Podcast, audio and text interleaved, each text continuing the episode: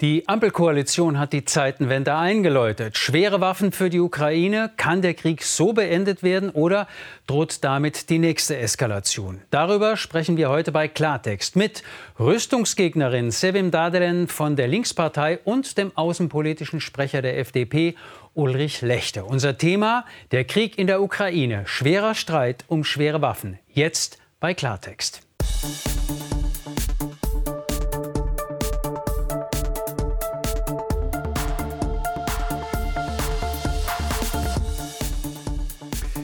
Guten Abend zu Klartext aus Berlin. Schön, dass Sie dabei sind. Herzlich willkommen auch meine beiden Gäste.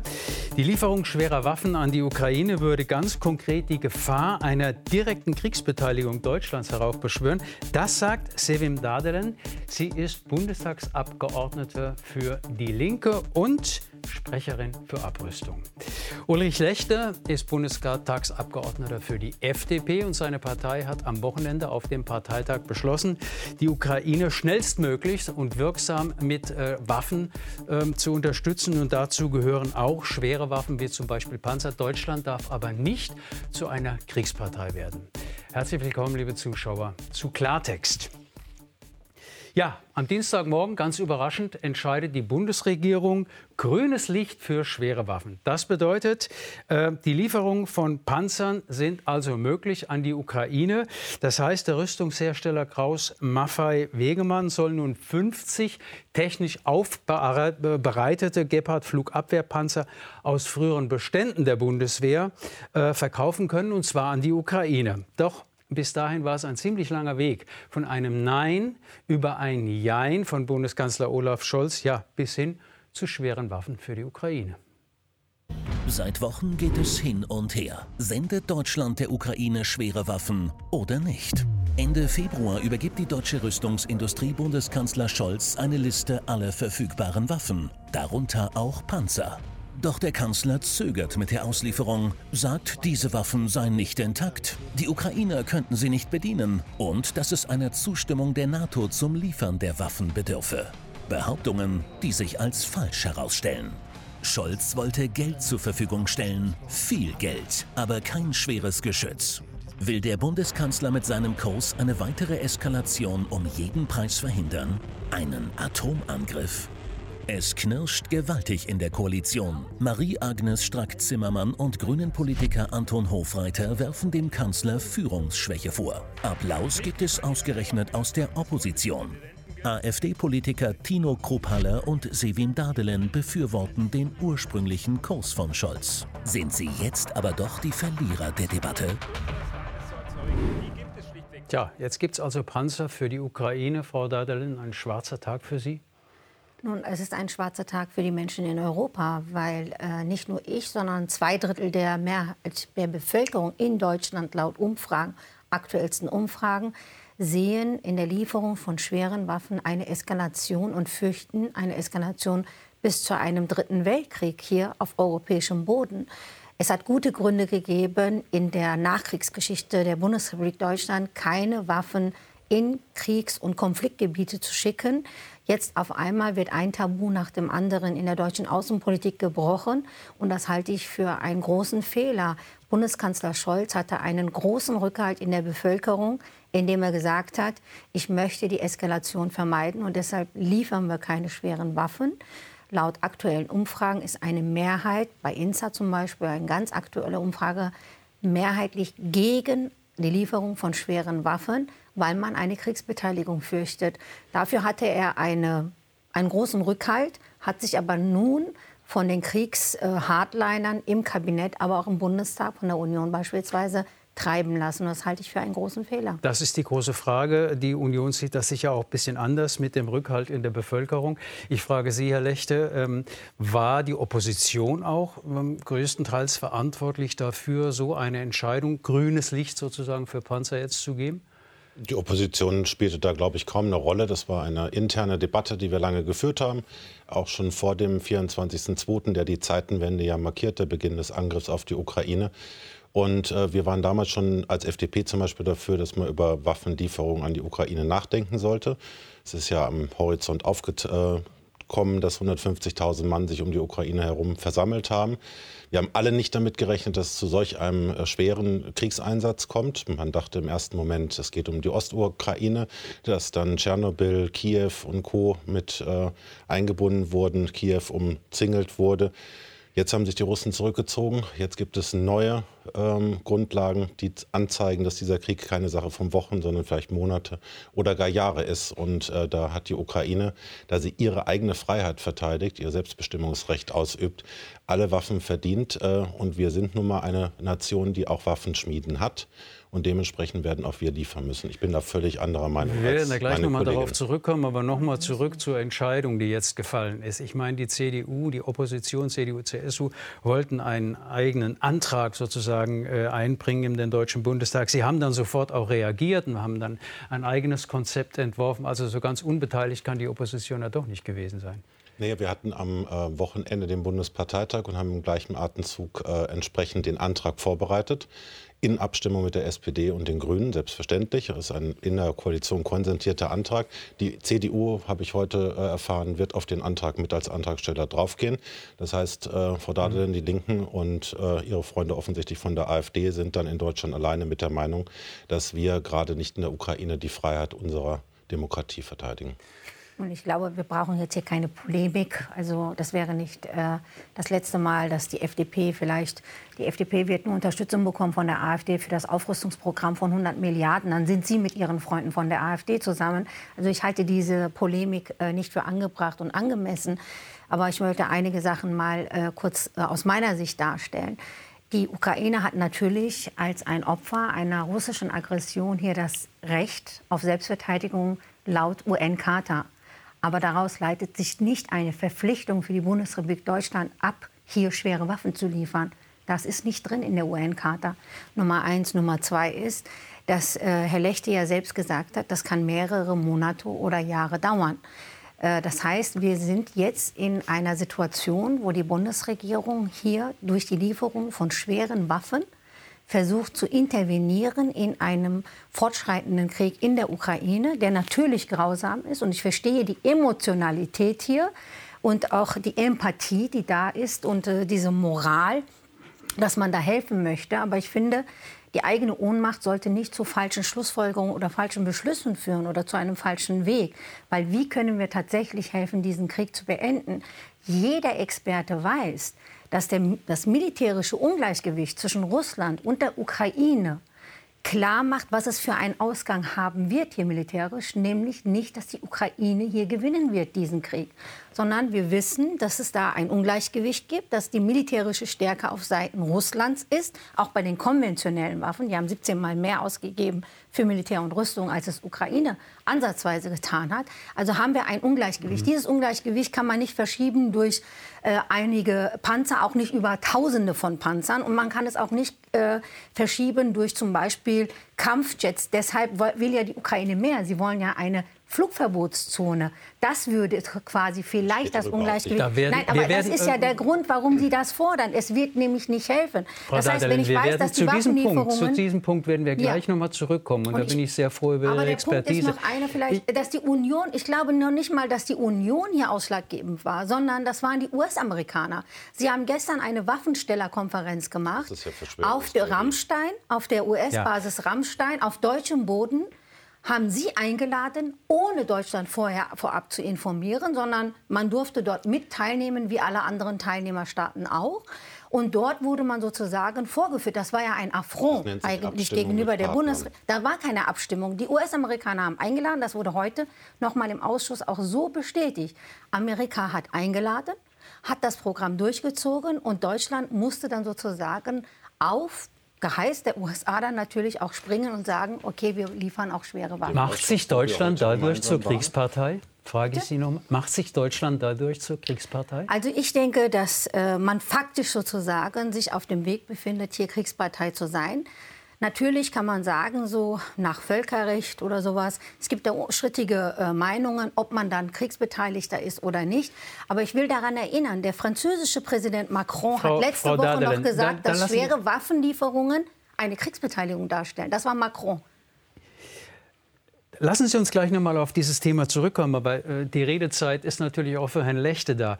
Macht sich Deutschland zur Kriegspartei? Nein, Deutschland macht sich noch nicht zur Kriegspartei und ich sage noch nicht, weil man nicht wissen kann, was die Zukunft bringt. Wir haben vor zwei Monaten noch nicht darüber gesprochen, dass wir einen russischen Angriffskrieg auf Europa erleben. Putin sagt selber, dass es nicht nur um die Ukraine geht, sondern ihm um die Wiederherstellung des russischen Machtbereichs bis 1990 geht. Und damit sind alle anderen osteuropäischen Partner, EU und alle in Gefahr. Und das, was Frau Dade dann gerade eben als äh, Diktat Amerikas bezeichnet hat, ist natürlich hanebüchender Unsinn sind, ist eine Abstimmung bei Partnern. Dass die USA der größte Partner innerhalb der NATO sind, ist unbestritten und auch der wichtigste Partner. Und wir als Europäer sind momentan wirklich dabei, alles in die Wege zu leiten, um der Ukraine zu helfen. Wir haben selber in all den Jahren militärisch abgerüstet. Deswegen geht es auch momentan zum Beispiel beim Gepard um ein Waffensystem aus den 70er Jahren, was die Bundeswehr bereits vor über zehn Jahren ausgemustert hat, das jetzt wieder aktiviert wird, um es den Ukrainern zu liefern. Äh, wir sind wirklich gerade äh, dabei, auch die Sicherheit Europas zu verteidigen und auch zu gewährleisten. Und das ist gar nicht so leicht. Und deswegen, also über Verschwörungstheorien wollte ich heute eigentlich hier nicht also, diskutieren. Es gibt und wir ja, waren heute Morgen auch im gleichen Ausschuss. Es gibt, ja, es gibt ja immer auch mehrere Sichtweisen. Es gibt eine amerikanische und vielleicht auch eine eigene europäische Sichtweise äh, zu dieser ganzen Sache.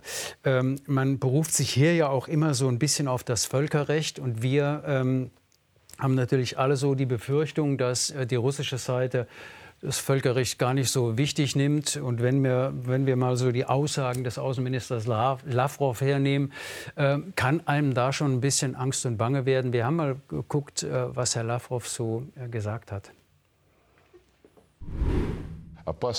Die Gefahr ist ernst. Sie ist real. Sie darf nicht unterschätzt werden. Natürlich werden diese Waffen ein legitimes Ziel für die russischen Streitkräfte sein. Auch in der Westukraine sind Lager bereits mehr als einmal zu solchen Zielen geworden. Wenn die NATO über einen Stellvertreter de facto in einen Krieg mit Russland tritt und diesen Stellvertreter bewaffnet, dann tut man im Krieg, was man im Krieg tun muss. Ja, also er spricht sozusagen auch die Gefahr eines dritten Weltkriegs an. Äh, spielt Ihnen ja in die Karte mit Ihrer Meinung. Naja, also einen dritten Weltkrieg heraufzubeschwören, spielt mir nicht in die Karten, sondern äh, es wäre wichtig, dass die Bundesregierung das ernst meint. Und, ich, äh, und ernst nimmt die Sorgen ich finde das bemerkenswert, dass die FDP hier von Quatsch spricht und Verschwörungstheorien spricht, wenn ich sage, dass zwei Drittel der Bevölkerung in Deutschland eine Eskalation fürchten. Das muss man ernst nehmen und nicht einfach abtun und sagen, dass das Quatsch das ist. Nein, Sie haben auch gesagt, dass das Quatsch ist, äh, dass das irgendwie eine Eskalation bergen würde. Also insofern halte ich das äh, für äh, nicht verantwortbar, was hier für eine Politik gemacht wird. Wir haben eine ganz, ganz klare Ansage dort von den Russen, wir haben, wie gesagt, den französischen Präsidenten Macron und es war ja auch Bundeskanzler Scholz selber, der gesagt hat, bis vor kurzem eben, dass schwere Waffenlieferungen die Beteiligung am Krieg erhöhen würden. Und deshalb hat es ja abgelehnt. Also das ist als Quatsch abzutun, halte ich das für falsch. Und das das Problem ist allerdings, wie kommen wir da eigentlich raus? Wie kommen wir da eigentlich raus? Äh, wenn man jetzt quasi den ukrainischen Botschafter hört, der sagt ja, das ist nicht genug. Ja, er führt sich ja auf. Heute hat er erklärt, das ist nicht genug, was gestern beschlossen wurde mit den Panzerlieferungen. Das heißt, äh, man muss davon ausgehen, dass immer mehr gefordert wird. Und die darauf, Frage ist dann, Frau wohin Dadelin, soll das darauf führen? werden wir mit Sicherheit ja. auch noch mal gleich kommen äh, zu dem Außenminister. Noch mal eingehen, ich, weil da sind ein paar Punkte jetzt gefallen, die wirklich nicht so stehen lassen, äh, zu lassen sind. Wir sind uns seit Monaten und seit Wochen jetzt in der, in der Lage darüber und klar, dass wir den Dritten Weltkrieg verhindern wollen. Das ist ja gerade der Punkt. Uns ist allen klar, wenn Russland ein NATO-Mitglied angreifen sollte, was passieren kann mit Polen an der Grenze, mit den drei baltischen Staaten, dass wir relativ schnell in einem Konflikt sind, wo Gesamteuropa hineingezogen wird. Und das würde gleichbedeutend sein mit dem Ausbruch des Dritten Weltkrieges. Das ist allen Politikern in der Verantwortung klar.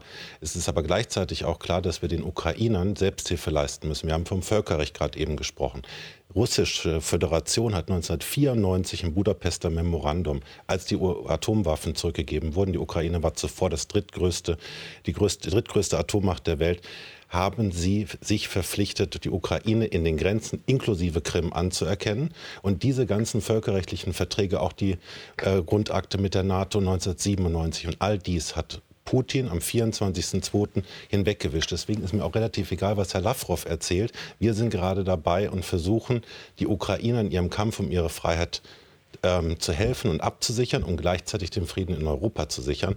Und das ist nicht so leicht, wie es sich äh, gerade so hier dargestellt wird. Und ich bin mitnichten der, äh, ein Kriegstreiber, der versucht, jetzt den Dritten Weltkrieg herbeizureden. Wir wollen das gerade verhindern. Genau dafür gibt es jetzt eben die Lieferung von schweren Waffen, beziehungsweise eben auch dieser 50 Gepard-Panzer. Ähm, man fragt sich da natürlich, ähm, wie kommen diese Panzer dahin? Ähm, wie kommen die an die Front? Gibt es genügend Munition dafür? Wer kann sie bedienen? Ist man überhaupt in der Lage, diese zu bedienen? Ähm, wie können die gewartet werden? Und, und, und. Fragen über Fragen, die noch nicht beantwortet sind. Macht es überhaupt Sinn, frage Sie, Herr Lechter, ähm, diese Panzer auszuliefern? Der Gepard ist ein System, was äh, schwerer zu bedienen ist als zum Beispiel das System Marder. Das ist schon mal klar. Es ist auch klar, dass aufgrund der Tatsache, dass es so lange äh, schon außer Betrieb gesetzt wurde, die Munition dafür endlich ist. Auch das ist logisch. Es aber, gibt ja zu wenig Munition. Aber jeder Schuss, den man abgeben kann, kann hilfreich sein. Die äh, russische Föderation hat sich jetzt in den Osten der Ukraine zurückgezogen. Das heißt, wir haben eine ganz andere Situation. Bei einer Schlacht um Kiew zum Beispiel wären Panzer nicht von Interesse gewesen. Auch Habitzen hätte man da nicht brauchen können, die jetzt ja auch geliefert werden ähm, von unseren Freunden aus Niederlanden. Ähm, und Deutschland wird dort auch bei der Ausbildung zum Beispiel helfen. Das ist äh, schon in der Planung und ähm, wird kommen. Und beim Gepard-System, da bräuchte man etwas länger, um das äh, zu lernen. Aber wir sehen ja jetzt, dass der Krieg sich geändert hat. Also das russische Ziel am Anfang war innerhalb von zehn Tagen, ähnlich wie der Fall von Kabul, die Regierung flieht, wir setzen eine Marionettenregierung ein und haben eine neue Union zwischen Russland, Belarus und der Ukraine. Das war der Ursprungplan und der ist offensichtlich gescheitert. Und dass die Russen gerade so um sich schlagen, äh, ist keine Frage. Aber ähm, wir werden jetzt lange Auseinandersetzungen erleben und da sind wir gehalten, alles zu tun, was wir tun können, um den Ukrainern zu helfen. Und dazu gehören leider, es herrscht Krieg also die Ukraine macht ja da kein Spiel, sondern es herrscht echter brutaler Krieg. Die Bilder aus dem Fernsehen sind schlimm, werden auch immer schlimmer werden. Und äh, wenn wir die Möglichkeit hätten, morgen Frieden zu haben, würde ich den Weg sofort gehen. Aber der Weg wird momentan von Putin anders beschritten. Vielleicht noch mal auf die Entscheidung zurückzukommen von gestern Morgen. Ähm, die Bundesregierung entscheidet, doch, es dürfen schwere Waffen geliefert werden. Allerdings 50 Gepard-Panzer, die zum jetzigen Zeitpunkt wahrscheinlich gar keinen großen Sinn machen. Man kann sie ja kaum bedienen. Äh, es sind Flugabwehrpanzer. Heute äh, macht man das auch, soweit ich das weiß, mit Raketen. Aber das sei dahingestellt. Und man hat natürlich ähm, diesen Ausweg auch noch mal benutzt. Ähm, ja, über die Belieferung äh, von T-72-Panzern, äh, über die Slowakei meinetwegen, äh, und dafür Ersatz bereitzustellen äh, mit Mardern und Leoparden. Der sogenannte so Ringtausch, so ja. Ist das denn nicht so ein bisschen durch die Hintertür gesagt, naja, also wir liefern jetzt doch schwere Waffen, um einfach mal Ruhe in diese Diskussion zu bringen? Ja, die Entscheidung war ja im Vorfeld schon äh, getroffen. Also die hatte mit der Entscheidung vom Montag jetzt nichts zu tun, sondern die Ringtauschentscheidung war ja vorher schon getroffen worden, auch zwischen den Partnern. Deutschland hatte angeboten, den äh, EU-Partnern dann entsprechend äh, Ausgleichssysteme zu schaffen und zu liefern, die dann produziert werden müssen auch. Also es ist ja nicht so, manche Leute stellen sich ja so vor, als ob es wie bei der Metro wäre, dass man einfach hinfährt und eine Palette Waffen abholen kann, sondern solche Dinge müssen produziert werden. Das haben Sie beim Gepard gerade eben auch angesprochen. Das muss man dann natürlich äh, alles handeln.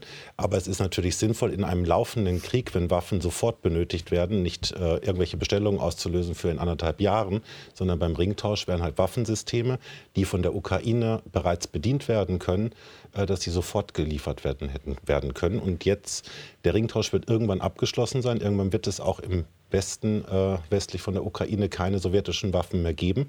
Und dann ähm, wird die Ukraine vielleicht andere Systeme brauchen.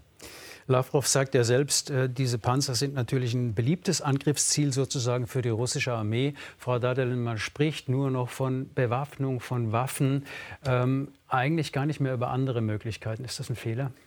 Selbstverständlich ist das ein Fehler. Die letzten Wochen, also seit dem 24. Februar, spricht die Bundesregierung, die EU, sprechen nur noch von Sanktionen, äh, sprechen von Waffenlieferungen. Aber das ist alles meiner Meinung nach Politikersatz. Äh, wir wissen, wie Sie es angesprochen haben, äh, auch von der Rüstungsindustrie, ähm, dass zum Beispiel die Planungen für die Lieferungen für die Ukraine bis hin zu gestreckt werden auf zwölf Monate. Also das, was im Moment passiert, ist Sand in die Augen streuen der Bevölkerung. Wir wollen sofort helfen den Ukrainern. In zwölf Monaten ist eine ganz andere Lage. Also das wird nicht sofort. Aber mein Problem ist, wie gesagt, es wird über Waffenlieferungen und Sanktionen gesprochen, aber nicht über das, was eigentlich wichtig ist, nämlich wie man den Frieden schaffen kann in der Ukraine. Wir wissen alle aus empirischen äh, Studien, dass man durch Verhandlungen das schafft, dass man eine Verhandlungslösung braucht, meinen Verhandlungsfrieden. Ich weiß, dass in der NATO und auch in der Bundesregierung ja viele auf einen Siegfrieden setzen. Sie sagen ja, wir wollen siegen in der Ukraine. Das halte ich für fatal, auch vor dem geschichtlichen Hintergrund. Deshalb brauchen wir eigentlich jetzt Initiativen und diplomatische Offensiven. Wie können wir das machen? Der ukrainische Präsident Zelensky hat ja ein Angebot gemacht ja. Er hat gesagt, die Neutralität der Ukraine, die Autonomie im Donbass, äh, und äh, äh, Waffenstillstand und so weiter. Und daran kann man ja erstmal sich zusammensetzen. Die Kriegsziele, die äh, Russland hat, wir wissen nicht, was Aber haben wir nicht gesehen, sind. Frau Dadelen, dass Verhandlungen mit einem äh, Machthaber wie Putin zu nichts führen? Schließlich waren fast alle Regierungschefs vorher schon bei ihm. Es hat überhaupt nichts gebracht. Äh, dann hat man die Sanktionen noch mal auf, ausgeweitet. Haben die denn überhaupt etwas gebracht, die Sanktionen bis dato? Die Sanktionen bringen insofern etwas, dass ähm, in Russland äh, mittlerweile schon der Nachschub für gewisse Dinge nicht mehr gewährleistet ist. Also äh, dass auch eigene Fahrzeuge und so weiter dann keinen Nachschub mehr bekommen. Wir hatten ja das Spiel mit, dass äh, Bosch-Systeme mit verbaut sind. Äh, die werden jetzt nicht mehr geliefert. Also dementsprechend, wenn da die Lager leer sind, äh, wird es auch problematisch werden. Ähm, aber dieser, dieser russische Krieg muss beendet werden. Da bin ich ja völlig bei Frau Dadelen. Ähm, es geht auch um die Welternährung. Acht Prozent äh, Weltweizen kommt aus der Ukraine, wird jetzt nicht angebaut, wird nicht abtransportiert, weil die Häfen blockiert sind. Das kann man noch nicht mal über die Eisenbahn machen. Russland 22 Prozent äh, der Weltweizenproduktion, die EU im Vergleich dazu 15 Prozent. Also die Probleme sind sehr, sehr vielschichtig, gehen bis zu Nahrungsmittelpreisen, Explosionen in den ärmsten Gebieten Afrikas, 100 Prozent Steigerung dort, in Ägypten staatlich ähm, noch etwas äh, gedämpft, nur 60 Prozent, aber dass die Ärmsten der Armen gerade dadurch ausbluten. Es ist einfach eine schlichte Katastrophe. Und wie Sie gerade eben sagten, alle Staatschefs waren dort. Wir haben, äh, unser Kanzler war dort. Ich habe damals am nächsten Tag im, im Morgenmagazin äh, von ARD gleich kommentiert, dass ich sehr, sehr froh darüber bin, dass jetzt die ersten Signale in Richtung einer entspannteren Situation sind und eine Woche später hat der Krieg begonnen. Also das muss man sich alles vergegenwärtigen ja. und ähm, ja. der Westen muss das diskutieren, zusammenhalten. Auch die Sanktionen damals waren ja eigentlich nicht darauf geplant, dass ein Frontalangriff auf die Ukraine passiert. Deswegen musste das neu verhandelt werden. Für demokratische Verhältnisse haben wir sehr, sehr schnell reagiert. Und jeder würde den Krieg gerne beenden. Ich glaube kaum, dass Herr äh, Guterres heute mit äh, Herrn Putin darüber verhandelt hat, äh, den Krieg fortzuführen. Ob die äh, Sanktionen Putin an einen Verhandlungstisch äh, führen, äh, das wird man sehen. Ob es Panzerlieferungen jetzt mit schweren Waffen tun, äh, das muss sich äh, auch zeigen. Ähm, wir sind haben ja lauter russische Panzer in der Ukraine unterwegs. Es ist ja nicht so, als ob da kein Krieg stattfinden würde. Na, die sind da eingefallen mit allem, was sie haben, mit Hubschraubern, mit Raketen. Die beschießen Krankenhäuser. Die machen das ist von der ja, WHO bestätigt. Also 45 uns hilft ja jetzt keine Demagogie untereinander. Nein, Wir sind uns alle drei hier einig, dass diese Aggression zu verurteilen ist, dass diese Aggression völkerrechtswidrig ist, dass sie grausam ist und dass sie ja. besser heute als morgen beendet werden soll. Die Frage ist nur, wie kommen wir dorthin? Und Mit es gibt da unterschiedliche Meinungen. Es, gibt unterschiedliche Meinungen über den Weg, den man einschreiten sollte äh, um diesen äh, Frieden zu schaffen. Und ich bin der Auffassung, dass die Waffenlieferungen aufgrund der militärischen Ungleichgewichte, die man nicht so schnell verschieben kann und auch gar nicht absehbar, und auch die Sanktionen, ich meine, die Sanktionen hatten das Ziel, die Bundesaußenministerin äh, hat gesagt, um Russland zu ruinieren um den Rubel zum Abschutz zu bringen. Jetzt schauen wir uns mal den Rubel an. Der Rubel hat heute einen Tauschwert von 1 Rubel, äh, 1 Euro zu 80 äh, Rubeln gesamte letzte Jahr war das Tauschverhältnis 1 zu 85. Das heißt, der Rubel ist gar nicht abgestürzt. Man hat das Ziel nicht erreichen können. Das Zweite ist, ich äh, habe gesehen im Iran, im Irak, in Syrien und auch in anderen Ländern, dass Sanktionen nicht zum Regime-Change führen. Der Westen glaubt, mit Sanktionen können wir das System Putin stürzen und ein Regime-Change durch Verelendungspolitik. Also das ist ja eigentlich vulgär marxistisch zu glauben, eine Verelendung in Russland wird dazu führen, dass die Regierung weggeputscht wird von innen. Wir haben das in Iran gesehen, im Irak gesehen, in Syrien gesehen und vielen anderen Ländern auch, auch in Venezuela. Es funktioniert nicht. Ganz im Gegenteil. Er ist ja jetzt laut Umfragen stärker als zuvor. Er ist populärer geworden. Also muss ich doch gucken, so wie kann ich den Krieg verhindern, äh, äh beenden oder stoppen. Und da geht es darum, Guterres macht dort Verhandlungen und gleichzeitig findet in Rammstein eine Waffenstellerkonferenz statt, wie man mehr Waffen in den Krieg bringt und dazu dadurch mehr man, Öl ins Geuer, äh, Feuer gießt. Dazu muss man allerdings sagen, Torpedierung äh, von Guterres, auch Guterres, Guterres hat bisher ähm, den Erfolg, den er sich versprochen hat, der konnte auch noch nicht so eingelöst werden. Ähm, lassen Sie uns aber noch mal zurück, zurückkommen auf die schweren Waffen. Das ist ja die große Frage. Man hat jetzt sozusagen beschlossen, okay, äh, wir liefern Panzer in die Ukraine und natürlich hoffen viele und setzen viele darauf, dass die Ukraine sich so verteidigen kann, dass Putin sagt, okay, wir beenden den Krieg. Daran glaubt zwar niemand, aber was auch niemand weiß, ähm, um was geht es denn da eigentlich bei diesen schweren Waffen? Äh, und das, liebe Zuschauer, haben wir uns mal genauer angeschaut und in einem kleinen Beitrag für Sie zusammengestellt. Zu den schweren Waffen gehören Artillerie, also großkalibrige Geschütze mit einem Kaliber von mehr als 100 mm und Raketenwaffen wie Mehrfachraketenwerfer, selbstfahrende und gezogene Geschütze. Kampfflugzeuge. Dazu gehören Kampfflieger und Hubschrauber, außerdem Jagdflugzeuge. Großkampfschiffe, wie U-Boote und Überwasserkampfschiffe. Und auch gepanzerte Fahrzeuge, wie etwa leichte Panzer, Mannschaftstransportwagen oder Kampfpanzer. Die Bundesregierung erlaubt nun doch eine Lieferung des Flugabwehrkanonenpanzers Gepard aus den Beständen der Industrie. Die Lieferung von schweren Waffen, eine Unterstützung für die Verteidigung der Ukraine oder der nächste Schritt der Eskalation. Ja, das ist die große Frage, Herr Lechte. Ist es der nächste Schritt zur Eskalation oder wird es Putin an den Verhandlungstisch zwingen? Oder vielleicht auch die, ähm, die Sichtweise, die amerikanische Sichtweise dazu noch, ähm, ist das ähm, der Weg zum Sieg der Ukraine? Ob die Ukraine den Krieg gewinnen kann, äh, steht in den Sternen. Aber sie hat äh, bewiesen, dass die ukrainische Armee stärker ist, als die, Russen sich das jemals vorgestellt haben. Das, was ich vorhin schon sagte, innerhalb von zehn Tagen wollte man den Sieg erringen, die Ukraine bezwingen, äh, bezwungen haben, also nach dem Motto zwischen den Olympischen Spielen und den Paralympischen Spielen. Das war offensichtlich der Plan, der damals in Peking ausgeheckt wurde. Aber äh, es ist halt jetzt anders gekommen. Die ukrainische Armee hat das super verteidigt bisher, hat äh, die Bevölkerung äh, hinter sich. Ähm, ich glaube, dass die Kriegsziele, die Putin hatte, alle nicht eingehalten eingetroffen sind.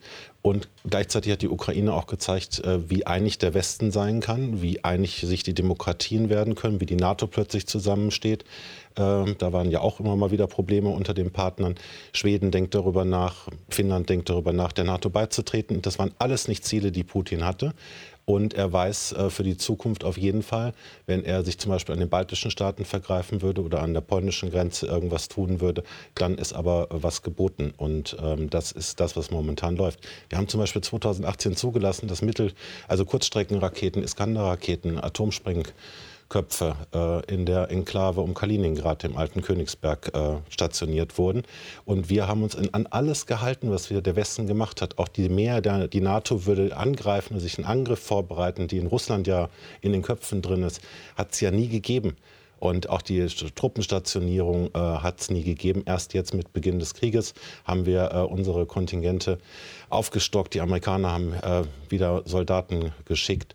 Und wir versuchen halt, wie gesagt, alles um den Dritten Weltkrieg zu verhindern. Und wir Waffen liefern bedeutet nicht, dass wir eskalieren wollen, sondern es soll eigentlich dazu führen, dass auch mal wieder Schluss ist. Der Kalte Krieg hat leider so funktioniert, dass am Ende beide Seiten wussten, wer den Knopf drückt, äh, hat Probleme. Am 9. Mai äh, wird in Russland der Sieg über Nazi-Deutschland gefeiert mit einer großen Militärparade. Und die Welt befürchtet, dass Putin diesen Tag auch zum Anlass nimmt, den Sieg über die Ukraine zu verkünden. Was bedeuten würde, wenn jetzt schwere Waffen in die Ukraine geliefert werden, wird der Krieg noch ausgeweitet, wird noch härter, es werden noch mehr Menschen sterben. Muss man das befürchten, Frau Dahlele? Nun, also wenn am 9. Mai tatsächlich äh, dieser Krieg äh, beendet wird, ist das ja erstmal ganz gut, äh, wenn das äh, Sterben, das, äh, der Tod und das Leid der Bevölkerung damit enden würde. Ja. Das wäre erstmal zu begrüßen. Meine Befürchtung ist ja, dass es eben nicht der Fall ist, sondern dass wir uns auf eine lange Zeit des Krieges äh, einstellen müssen wie es der US-amerikanische Verteidigungsminister gestern auch noch mal gesagt hat. Er wird Himmel und Hölle in Bewegung setzen, dass die Ukraine hier siegt. Wie gesagt, wenn man sich militärisch einfach das Ungleichgewicht anschaut, äh, dann muss es sozusagen darum gehen, dass man lange Zeit die Ukraine unterstützt, da, dem standzuhalten. Und das Ziel ist offensichtlich, so wie in Afghanistan damals, gegenüber der Sowjetunion einen Abnutzungskrieg zu machen, damit dann Russland eventuell dann irgendwann äh, abzieht. Das würde aber bedeuten, dass man jahrelang wirklich jahrelang in Kauf nimmt, dass Menschen sterben. Damit verlängert man diesen Krieg und auch das Leid der Bevölkerung. Und ich muss sagen, es wurde zwar jetzt gesagt, so, die NATO hatte keine Fehler gemacht und Sie haben gesagt, äh, man hat ja alles verhandelt. Ich muss da widersprechen ohne auch nur ansatzweise irgendetwas zu relativieren. Dieser Krieg ist zu verurteilen, das tun wir auch, das tue ich auch als Antimilitaristin und äh, das ist auch äh, überhaupt nicht zu rechtfertigen. Aber jeder Krieg hat eine Vorgeschichte und die darf man nicht ausblenden. Und zu dieser Vorgeschichte gehört, dass Russland Vorschläge gemacht hat, natürlich mit Maximalforderungen, aber die wurden nicht im Ansatz, im Ansatz vom Westen angenommen als Grundlage. Das wurde immer wieder auch von der Bundesregierung auf meine Fragen hin, ob man jetzt da mal spricht und so, immer gesagt, das ist nicht ernst zu nehmen. Da können wir nicht darüber reden. Man kann doch aber sagen, so, man geht immer in Verhandlungen. Wenn wir beide verhandeln würden über einen Kaufpreis von einem Auto, würden Sie mit Maximalforderungen kommen. Das heißt aber nicht, dass das der Kompromiss ist. Ich setze mich dahin und verhandle mit Ihnen. Und das sollte man, hätte man machen sollen. Wir haben eine Situation, wo Russland seit Jahren sagt, für sie ist rote Linie die Ukraine wegen ihrem Sicherheitsinteresse. Und die NATO ist an die Grenzen Russlands hat sie sich erweitert. Es gibt ja, eine NATO-Osterweiterung entgegen der Zusagen, die es gegeben hat, auch schriftlich protokolliert. Es gibt die NATO-Manöver, es gibt die militärische Integration in die Strukturen der NATO von äh, der Ukraine. Die haben ja äh, in den letzten Jahren an sieben, letzten Jahr sieben Manövern teilgenommen. Es gibt schon eine äh, militärische Struktur sozusagen, die in der NATO äh, von der Ukraine mit integriert wird. Deshalb, also ich denke, Letztendlich wird es darauf hinauslaufen, am Ende wird es darauf hinauslaufen, dass man eine Verhandlung hat, dass die Ukraine neutral wird, dass man sozusagen dieses Sicherheitsinteresse Russlands auch respektiert und nicht weiter ignoriert. Und dann fragt man sich natürlich, hätte man das nicht alles vermeiden können? ich hoffe, dass ich auf die NATO-Osterweiterung noch eingehen darf. Ja, danke. Ähm, es ist nämlich tatsächlich so, das ist etwas, was Frau Dadel immer wieder im Fernsehen erzählt und es äh, ärgert mich tatsächlich. Es ist nicht nur Russland, das der Nachfolgestaat der Sowjetunion ist. Das muss man endlich mal in dieses imperialistische Denken muss ein Ende haben. Es sind auch die drei baltischen Staaten, die waren nämlich auch Sowjetrepubliken. Georgien, das 2008 bereits von Russland angegriffen wurde, ähm, das haben wir ja auch alles immer hingenommen, ähm, wollte auch in die NATO beitreten. Und derjenige, der den NATO-Beitrittsprozess von Georgien initialisiert hat, war der Staatspräsident äh, Eduard Shevardnadze. Der war der sowjetische Außenminister, der letzte, der also alles mitverhandelt hat, wo angeblich versprochen wurde, dass die NATO sich nicht gegen den Osten ausweiten würden. Äh, ich frage mich immer, wer eigentlich auf diese Schnapsidee kommt, dass Staaten, die frei sind, wie Polen, die eine schwere Geschichte hinter sich haben, Tschechische Republik, Slowakei, Slowakei und alle anderen äh, äh, Staaten, die früher im Warschauer Pakt waren, die alle die historische Chance genutzt haben, in die EU beizutreten und der NATO beitreten wollten. Und wir haben ja jetzt gesehen, was das der Ukraine gebracht hat, dass wir 2008 auf Putins Forderung eingegangen sind, die Ukraine nicht in die NATO aufgenommen haben mit deutschem Veto und heute heute haben wir den Salat, weil wir der Ukraine über die NATO nicht helfen durften. Ihr Außenminister Genscher von der FDP hat selber gesagt, dass er gegen die NATO-Osterweiterung ist, dass er das selber versprochen er hat. Russland, tot. Russland ist, das hat er auch immer wieder wiederholt in Interviews, können Sie alles nachlesen. Russland ist der Nachfolgestaat der Sowjetunion. Russland wurde dieses Versprechen abgegeben. Sie können natürlich sagen, interessiert uns nicht. Das scheint ja offensichtlich das Programm zu sein. Aber dann darf man sich eben nicht wundern, wenn man sagt, dass es unsere Sicherheitsinteressen berührt. Wir haben aktuell eine Diskussion von den USA über die Solomon-Inseln, die ein Bündnis, militärisches, ein Sicherheitsbündnis mit den Chinesen abschließen. Die USA und Australien drohen jetzt, jetzt, weil die sagen, nein, nein, es geht nicht um ähm. Whataboutism. Es geht darum, dass das in unserer Welt leider so ist. Ich finde es ja nicht gut Russland als Linke. Das, das große Staaten, das große Staaten wie die USA oder eben Russland in Einflusssphären denken und auch Sicherheitsinteressen haben. Ich muss es ja nicht gut finden, aber in der Außenpolitik muss man das zur Kenntnis nehmen und am besten nichts tun. Dann soll Putin das, sich aus Europa was zurückziehen, die Ukraine führt, und die gesamten Staaten, über die wir gerade Lassen Sie uns bitte noch mal zurückkommen auf die Waffenlieferungen, also die jetzt beschlossen wurden. Lassen Sie uns bitte da noch mal zurückkommen auf die Waffenlieferungen. Es könnte ja durchaus sein, dass man äh, die schweren Panzer liefert, äh, um Ihrem Argument noch ein bisschen zu folgen, äh, um Putin auch zu zeigen, deswegen vergiss es einfach, andere Staaten anzugreifen, ehemalige Sowjetstaaten. Es macht keinen Sinn. Wir sind stark, wir halten zusammen äh, als Europäer. Das wäre die eine Argumentationsseite, ein Argumentationsstrang.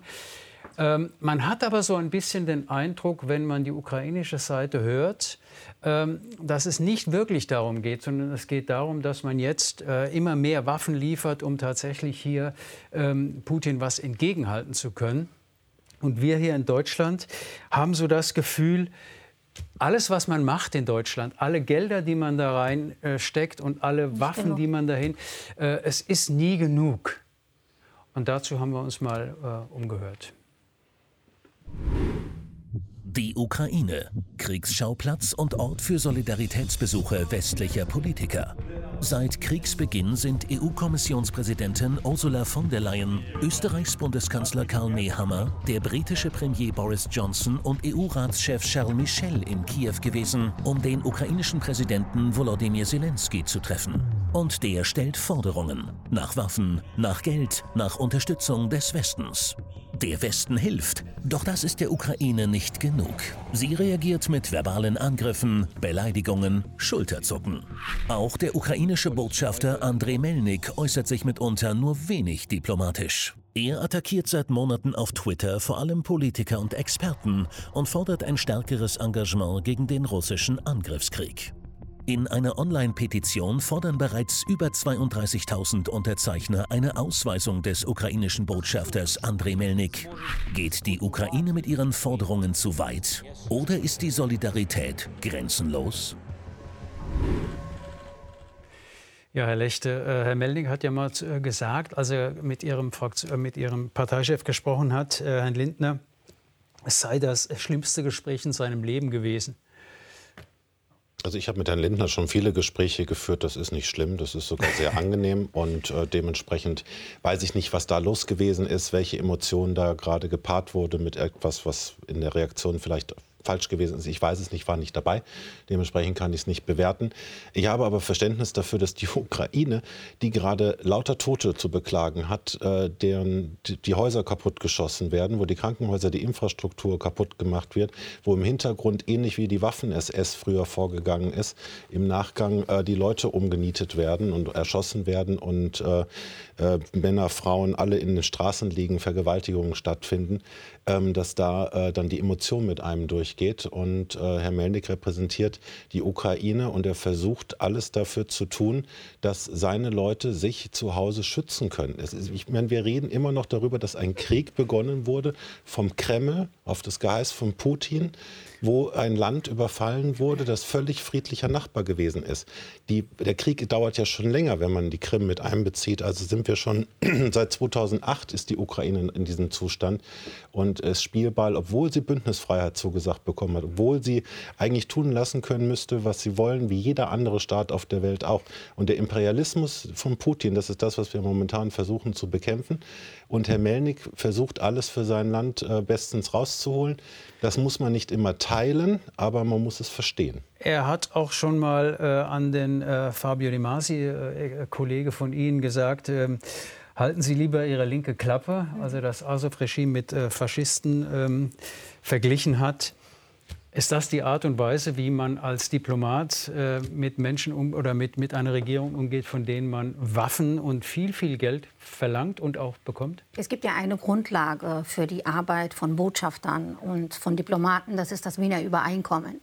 Und wenn man das ernst nimmt, äh, hätte man Herrn Belnik äh, schon längst äh, ausweisen müssen, weil er ganz klar dort die Grenzen überschreitet. Und nicht erst seit dem 24. Februar, sondern schon lange vorher. Ich halte ihn äh, ähm, für einen Botschafter, der sich als Statthalter hier in der Bundesrepublik Deutschland aufführt. Äh, ich halte es für völlig äh, ähm, verfehlt und unerträglich, äh, dass er ein äh, Nazi-Versteher ist und ein Verehrer von Stefan Bandera, der äh, massenhaft äh, Juden äh, vernichtet hat in äh, der Ukraine und an sein Grab gegangen ist in München und dort Grenzen niedergelegt hat. Selbst die Bundesregierung hat auf meine Anfrage hin das auch verurteilt äh, und äh, distanziert sich davon 2015 bereits. Also ich halte ihn äh, für eine sehr zwielichtige Person. Ich kann das verstehen natürlich, dass man nach dem 24.02. Emotionen hochkochen äh, dass er natürlich helfen möchte. Aber ich finde, der Ton ist völlig unangemessen. Und wir hatten schon andere Botschafter in unserem Land, die, dessen Länder angegriffen worden sind, wie zum Beispiel Jemen bombardiert worden ist, äh, wo auch deutsche Waffen an die Saudis noch weiter geliefert wurden oder beispielsweise Armenien durch Aserbaidschan und den NATO-Partner Türkei. Aber niemand hat sich so aufgeführt wie Herr Melnik, der heute auch wieder sagt, es genügt ihm nicht, was gestern beschlossen wurde von der Bundesregierung. Er will immer mehr. Das ist wie sozusagen äh, der Fischer mit, seiner, mit, dem, mit dem Märchen, dass die Frau nie genug bekommt von dem, was er nach Hause bringt. Aber ein Teilziel hat er erreicht. Äh, schwere Waffen werden geliefert. 50 Gepard-Panzer auf jeden Fall. Ähm, kommen wir vielleicht zu einer kurzen Schlussrunde und ich bitte Sie dir auch um eine äh, relativ kurze Antwort. Herr Lechter, der Verteidigungsminister der USA, äh, Lloyd Austin, will Himmel und Erde in Bewegung setzen für einen Sieg der Ukraine. Ähm, er glaubt auch fest daran, dass die Ukraine gewinnen kann. Also da geht es nicht mehr um Waffenstillstand, um Verhandlungen, sondern es geht um Sieg und Niederlage. Ähm, was glauben Sie? Wir kämpfen derzeit um den Friedenserhalt in Gesamteuropa und der himmlische Frieden möge hoffentlich bald wieder in der Ukraine herrschen. Und man kann bei aller Respekt und Liebe äh, für alle möglichen Vorschläge. Ich weiß gar nicht, warum die Ukraine überhaupt in irgendeinem Punkt nachgeben sollte. Ähm, warum soll sie sich von Gebieten trennen, die ihnen gehören, die ihnen völkerrechtlich gehören? Warum sollen sie sich zur Neutralität verpflichten, nachdem sie angegriffen wurden? Also in diesem Sinne, ähm, ich hoffe und bete, dass die Ukraine am Ende genauso Bestand hat, wie sie heute ist europäische Perspektive bekommt und äh, Partner der freien Welt bleibt und nicht einer neuen Imperialismusidee aus von Putins Gnaden zum Opfer fällt. Frau Daderin, welchen Appell richten Sie an die Ukraine? Nun, das, die Ukrainer müssen natürlich selbst entscheiden, äh, was sie wollen. Ich würde mir wünschen, dass man so schnell wie möglich äh, sich an den Verhandlungstisch setzt, dass man Angebote unterbreitet, dass Deutschland, Frankreich, China und Indien sozusagen, vor allen Dingen der Westen, alles Unternehmen sollte China und Indien mit reinzunehmen als Vermittler. China hat sich ja angeboten, ich weiß nicht, warum man das nicht richtig annimmt und versucht China, äh, China dazu zu, zu bewegen, dazu sagen, tatsächlich eine Mediation zu machen. Äh, ich halte das Zitat, was Sie gesagt haben von Herrn Austin, äh, für eben sehr bemerkenswert. Das zeigt noch einmal, dass die US-Amerikaner andere Interessen haben, aus meiner Sicht hier auf, in Europa, auf dem europäischen Kontinent. Man schiebt Deutschland jetzt vor und auch andere Länder mit den Waffenlieferungen, weil man eigene Interessen hat hier. Und der Star-Ökonom Jeffrey Sachs hat davor gewarnt, dass die USA eine Strategie verfolgen, die letztendlich darauf abzielt, langjährig sozusagen diesen Krieg hinzuziehen durch Waffenlieferungen, wie man es schon früher mal gemacht hat, in anderen Ländern. Und das würde nichts Gutes für die Ukraine bedeuten. Jede Verhandlung ist besser als das Schießen oder das Waffenliefern, was den Krieg eigentlich nur nährt. Und das, liebe Zuschauer, war Klartext für diese Woche mit meinen Gästen Sevim Dadelen von der Linken und Ulrich Lechter von der FDP. Vielen Dank, dass Sie bei uns waren. Ich danke auch für Ihnen fürs Zuschauen und äh, nächste Woche sind wir natürlich wieder da mit Klartext, dann mit meinem geschätzten und verehrten Kollegen David Rode. Und ich sage Tschüss. Bis dann.